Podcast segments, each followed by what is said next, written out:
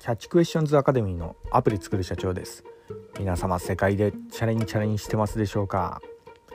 えー、本日はですね人は弱者を味方にするというようなところで、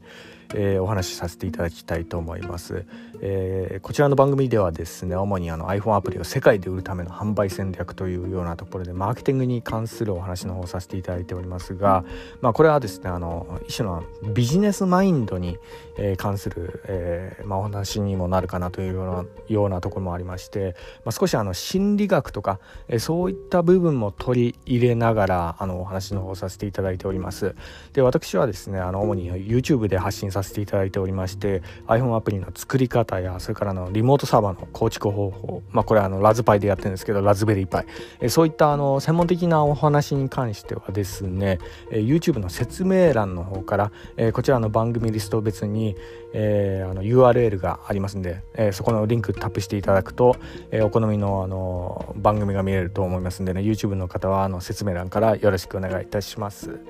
ではですね、えー本題の、え、人は弱者を味方にするというようなところで、まあ、これはですねあの、まあ、私のこちらの番組はあの個人開発の、え、エンジニアの方が、え、結構見てくださってる方が多いと思うんですけど、まああのえ、個人のデベロッパーはあの大手と大手の開発したアプリとあのいろいろ比較されてしまうっていうようなところがありますんでね。だからこそ、まあ、一つあの心に入れといた方がいいのかなっていうようなところなんですがあのこの弱者ならですね弱者なりの戦い方っていうのがあるんですよね。はい。まああのいわゆる、えーまあ、人の心理をこううまくこう使ったやり方、まあ、これがあのマーケティングにも精通するかなとは思うんですけどやはりですね個人デベロッパー個人のエンジニアが、えやるにはですね大手がやる王道なマーケティングの仕方とはやっぱちょっとそこはあの違うかなというようなところがあり、えー、まああの心理学ですねまさに、えーこれが結構使えるんじゃないかなというようなところで、まあ、お話しさせていただくんですけど、まあ、皆様のあの経験の中でもこういったこと、えー、ありませんでしたかね。例えばなんですけど、えーまあ、論理的にはねあのどう考えても正しいことを言ってるんだけどあの相手の心に届かないっていうような時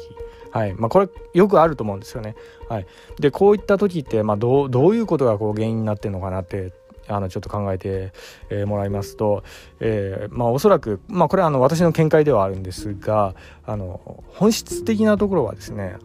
その、えー、言ってる方の、え立場えこれが起因してるんじゃないかなと、え思うところが、えあります。で例えばなんですけどあの具体例で言いますとあの今あの結構あの炎上してる、えー、近婚の西野さんのあのパワハラまがい問題ですよね。あのえー、私あの西野さんは昨日えー、基本結構好きな方なんですね。えー、ただですね、あのー、まあ、あの、オンラインサロンとかちょっと入ってるわけではないんですけど、えー、あの、マインドとか考え方とか、あの生活スタイルとか結構好きなところがあるんですけど、ただですね、あの、例のね、あの、パワハラまがい問題で今炎上しちゃってる、あの、えー、LINE の暴露ですよね。えー、その問題、えー、まあ、あの、それもちょっと良くなかったかなというようなところなんですけど、それに対する弁解、これもですねちょっと外しちゃったところがあるかなっていうようなところがありまああのまあここちょっとポイントを押さえておいた方がいいかなというようなところまあこれは私のあの個人的な意見でもあるんですけど、まあ、皆さんあの賛否両論あるかもしれないですが、はいまあ、私の個人的なあの、えー、まああの意見としてはですねあの、えー、人のこの立場 まあ何を話すかよりもこの立場が、えー、結構重要になってるんじゃないかなと思ったりもしてます。で、えー、まあ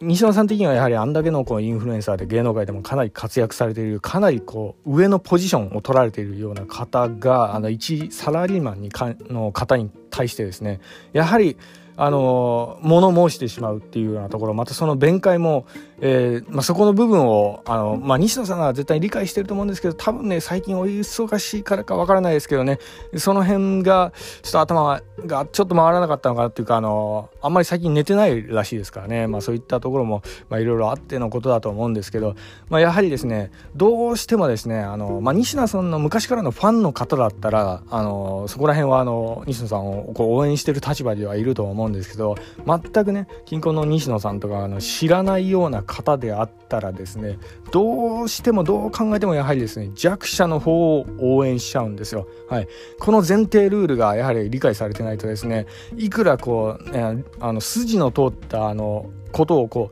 う弁解としてこう話してもですねやっぱ心にこう伝わらなくなってしまう。だからどんどんどんどんこう何話しても炎上していってしまうっていうようなところがあるんですよね。だからここがですねやはり、えー、まあ、強者と弱者えここで、まあ、どういうこう立ち位置にあるのかっていうようなことをこう理解していかないと、えー、結構あの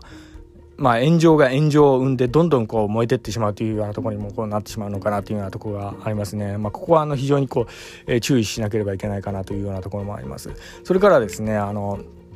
えー、まああのまあ、一昔前にあのテラスハウスのあの木村花さんですよね。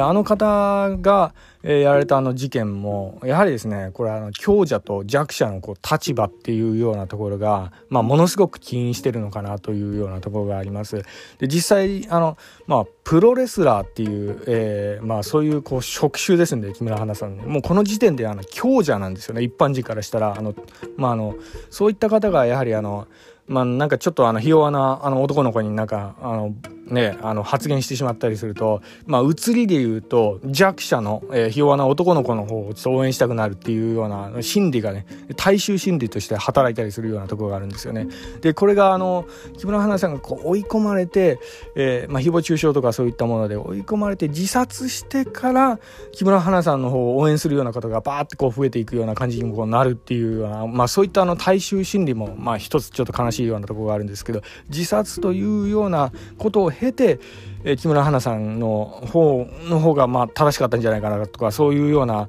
木村花さんよりの方がこうどんどん増えていったりもするというようなとこもありますけどあれもやはり死んでからじゃやっぱり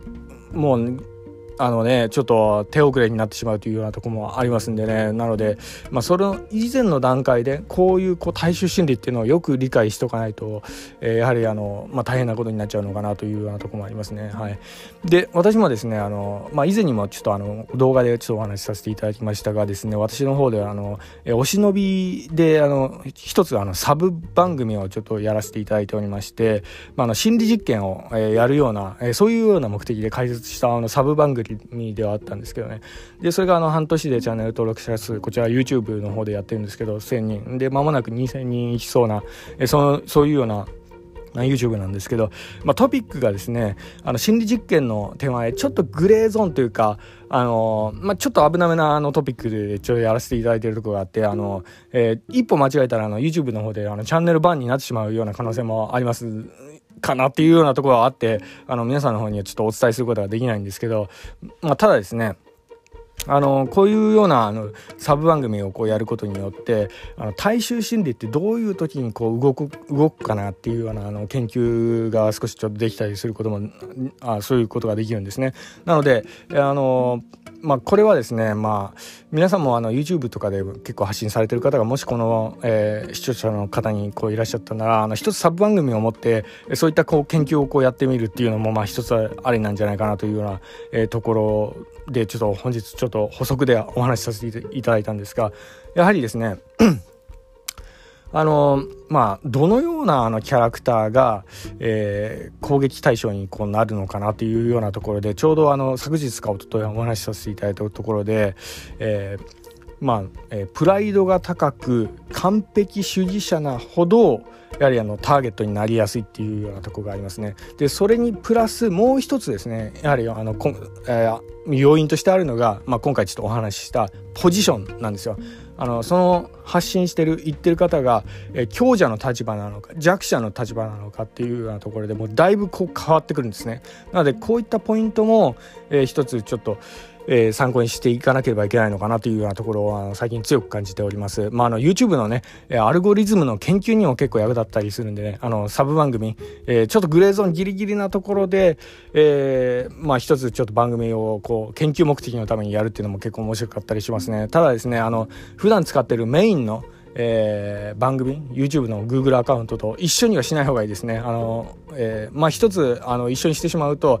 えー、その Google アカウントごとチャンネルバンとかされてしまう可能性もあるんでね。はい。まあとにかくですね。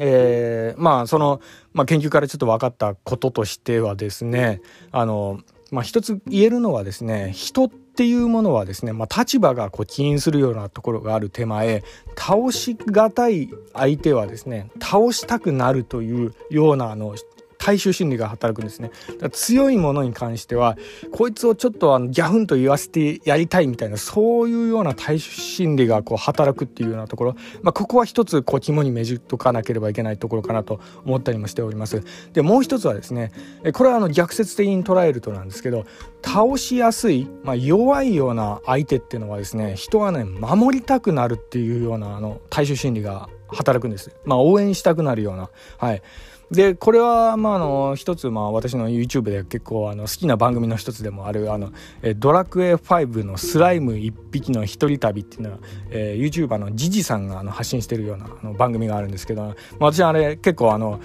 えーはガチでハマってこう見入っちゃってるようなところもあったりもするんですけどあれ結構面白いんですよね。はいまあ、なんでああいうのが面白いのかなって言ったら、えー、こういうようなあの大衆心理にこう働くところもあるあるのかなと思うんですけどスライムって言ったらもうものすごい弱いキャラクターなんですよね。もう雑魚同然のキャラクターなんですけどそれがね一匹で、えー、ドラクエ5をこうあの旅してでそれであのラスボそろそろねラスボスまで行きそうなところであるんですよね。ラスボスも倒せるのかみたいなところなんかあのそこをこう挑戦してるような番組なんですけどあれもやはりですね倒しやすい雑魚キャラクター弱いキャラクターがあんだけ頑張ってるっていうような体がそのポジションがあるんでどうしてもこう応援したくなっちゃうようなところがあるんですよね。なのでこういったあのポジションですよね。ここをこうよくこう理解した上であの人にこう、えー、訴えてていくメッセージを訴えていくっていうのがやはりあのマーケティング的にも結構あの使えるポイントになるんじゃないかなと思いまして本日お話の方させていただきました。であの最後に、えー、本日お話したところをちょっとまとめさせていただくとですねまあまとめさせていただくというかあの重要なポイントをお話しさせていただくと3点あるんですが、えー、人を論破しても、えー、後に、えー、復讐を呼ぶだけ。はい、なので、えー、特にこう強い立場にいる時はあの気をつけてくださいね。論破して正しいことも言ってもですね、えー、それはですね強者が何かものを言った場合っていうのはあのやはりですねその強者を打ち負かしたいっていう大衆心理が周りに潜むことがあるんでね、えー、復讐を呼んでしまうんでねこれ気をつけていただきたいというようなところ。あと、えーまあ、それにこうちなんでなんですけど人の共感を得るにはえー、ある程度弱者であることが寛容というようなところですね。まあ、ここはですね、まあ、本日、えー、一番お話ししたいかったポイントでもあるんですが、まあ、この点をこううまく利用したらあのマーケティングにもあのいろいろそれからあの個人的な人間関係にもね結構役立ったりするようなところがあるあるとは思いますんでね。一つご参考にいただければと思います。では本日は以上になります。でいつもと同じ、えー、セリフで、えー、締めさせていただきたいと思います。IT エンジニアに栄光あれ。